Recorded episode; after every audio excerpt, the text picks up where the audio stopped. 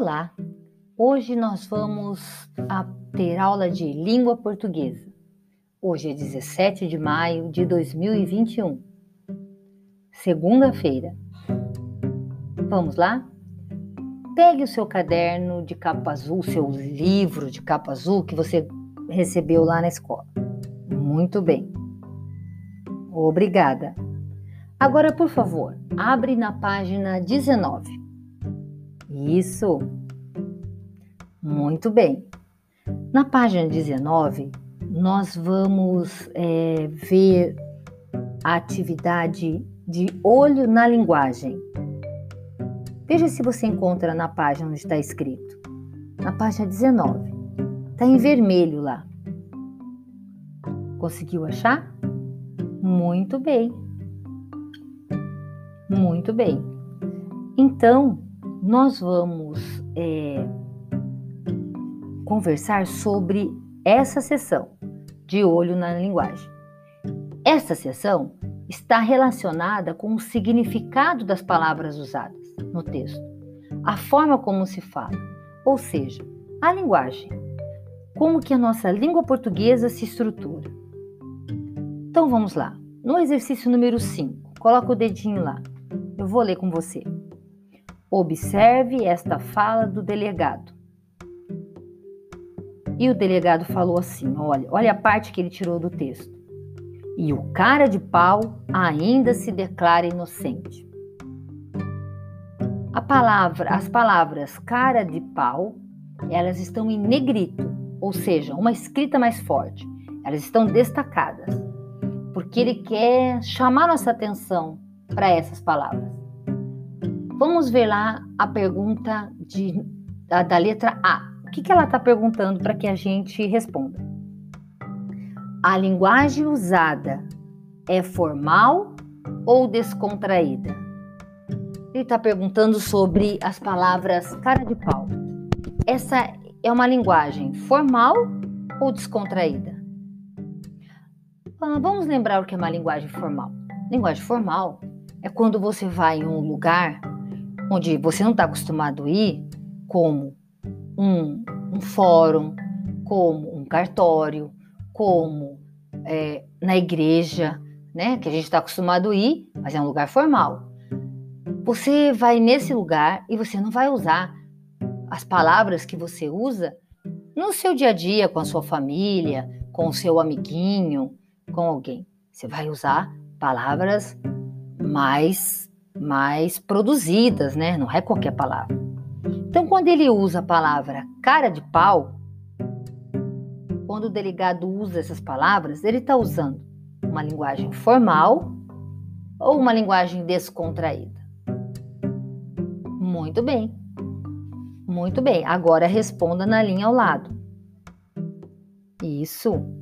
A letra B. Na letra B você vai ver dois balãozinhos. Esses balões indicam que é para você apenas conversar sobre essa resposta, falar a resposta oralmente.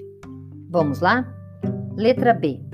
O que você acha que significa a expressão destacada? Qual é a expressão destacada? Ah, muito bem. É aquela que está em negrito na frase lá onde o delegado fala. E o cara de pau ainda se declara inocente. A palavra destacada é cara de pau. E o que, que você acha que isso significa?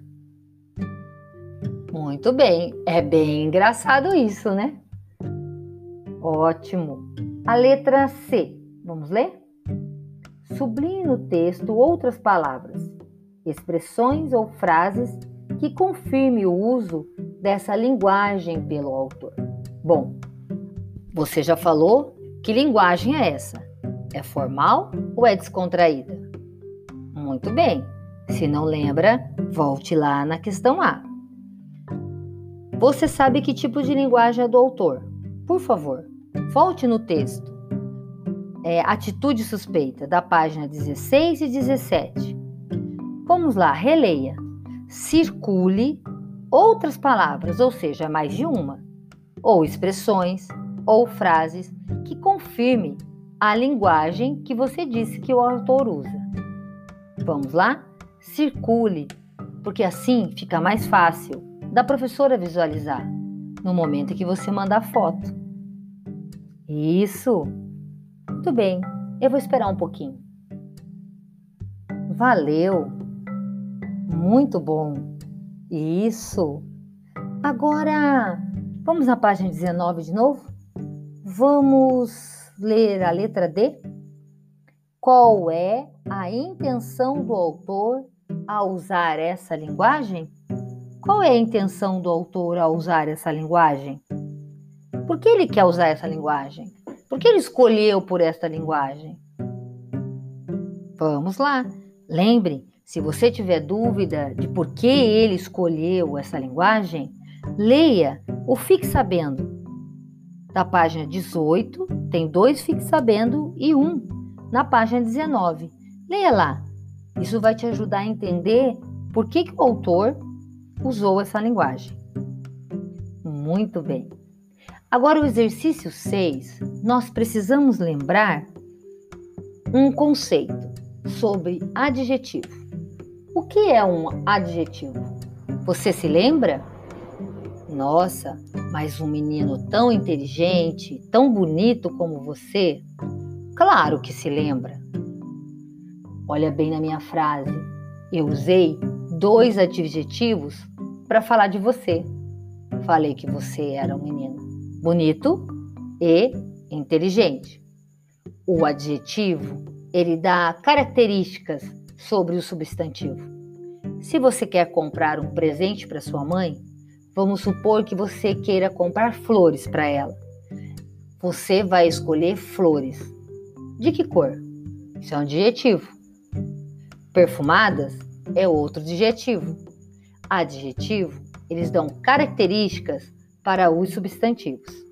Bom, lembrando disso, nós vamos também lembrar que o adjetivo ele é ele possui grau, ou seja, o grau significa tamanho, ou ele é de um tamanho pequeno ou de um tamanho grande.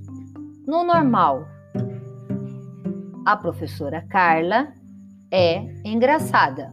Engraçada é um adjetivo meu. É normal engraçada. Agora, se eu falar assim, a professora Carla é engraçadíssima, é muito engraçada, e esse é engraçadíssima, eu dei um grau e aumentei o adjetivo. Agora eu posso falar que ela é engraçadinha, eu diminuí o adjetivo, certo? Lá no seu cronograma, você vai encontrar dois endereços do YouTube para assistir vídeo. Um que vai ajudar vocês a entender o que é adjetivo. Se for possível, acesse ele. Você vai gostar de relembrar. Agora, o segundo vídeo, ele vai explicar o que é o grau do adjetivo. Às vezes, ouvindo outra professora explicar, vai te ajudar a entender melhor. Vou pôr aqui um pouquinho do vídeo para você ouvir. Assim, se você não puder acessar, pelo menos você vai ter a oportunidade de ouvir um pouquinho. Vamos lá? Preste atenção. Variam em grau. E os adjetivos podem variar em dois graus: grau comparativo.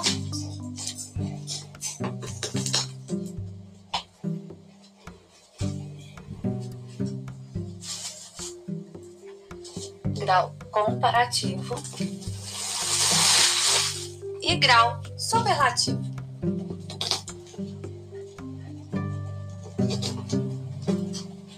Certo?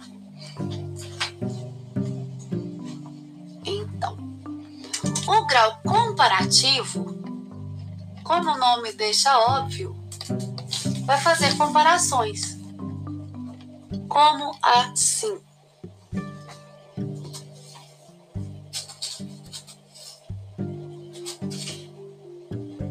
Vejam só.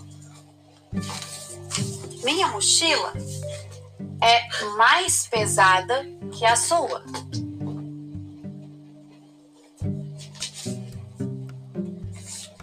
O lápis é menos bonito que a caneta. João é tão inteligente quanto Pedro.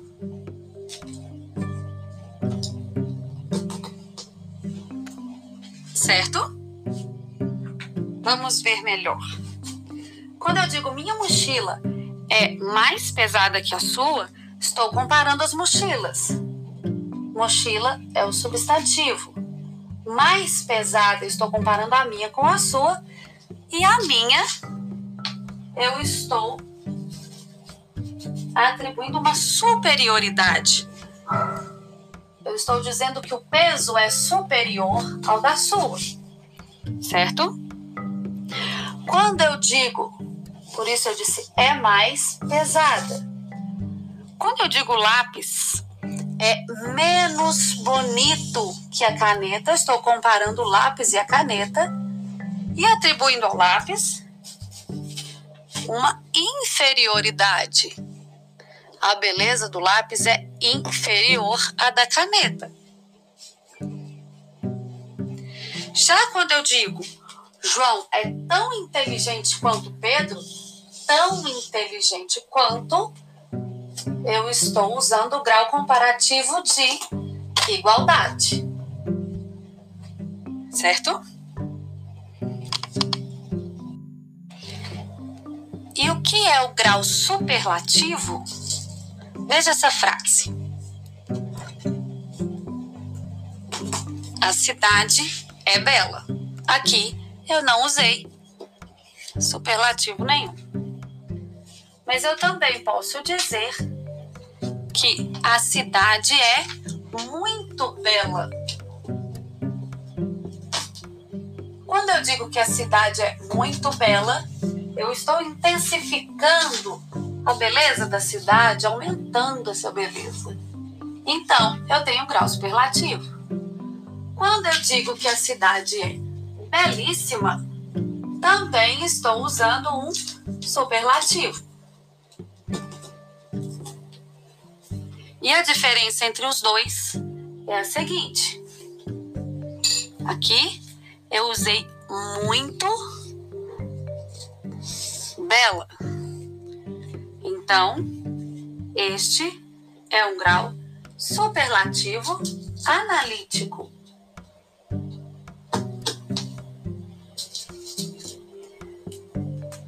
Já na última frase, eu usei belíssima. Este é um su superlativo absoluto sintético. Esse superlativo absoluto analítico é esse superlativo absoluto sintético. Viu que bacana? Que ela explicou sobre o grau, grau comparativo comparativo e o grau superlativo. Agora, vamos olhar lá a atividade 6. Põe o seu dedinho. Está escrito assim: releia a fala. É a fala de alguém do texto. Vamos lá. Hum, suspeitíssimo. Se fosse inocente, não teria medo de vir dar explicações. A palavra suspeitíssimo é usada no grau superlativo, ou seja, num grau maior. Por quê? Por que, que ele usa? Para você tem duas possíveis respostas. Qual é a certa? Vamos ler lá do primeiro quadrinho. Intensificar a qualidade do suspeito.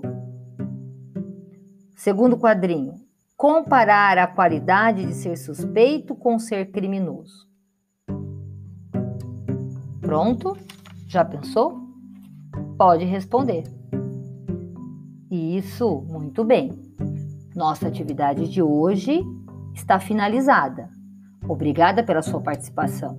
Ah, não esqueça, ao terminar tudo, tire uma foto de todas as atividades da página 19, 5 e 6 e lá do texto das palavras que você circulou e envie para sua professora ok? Eu estarei aguardando. Até a próxima aula.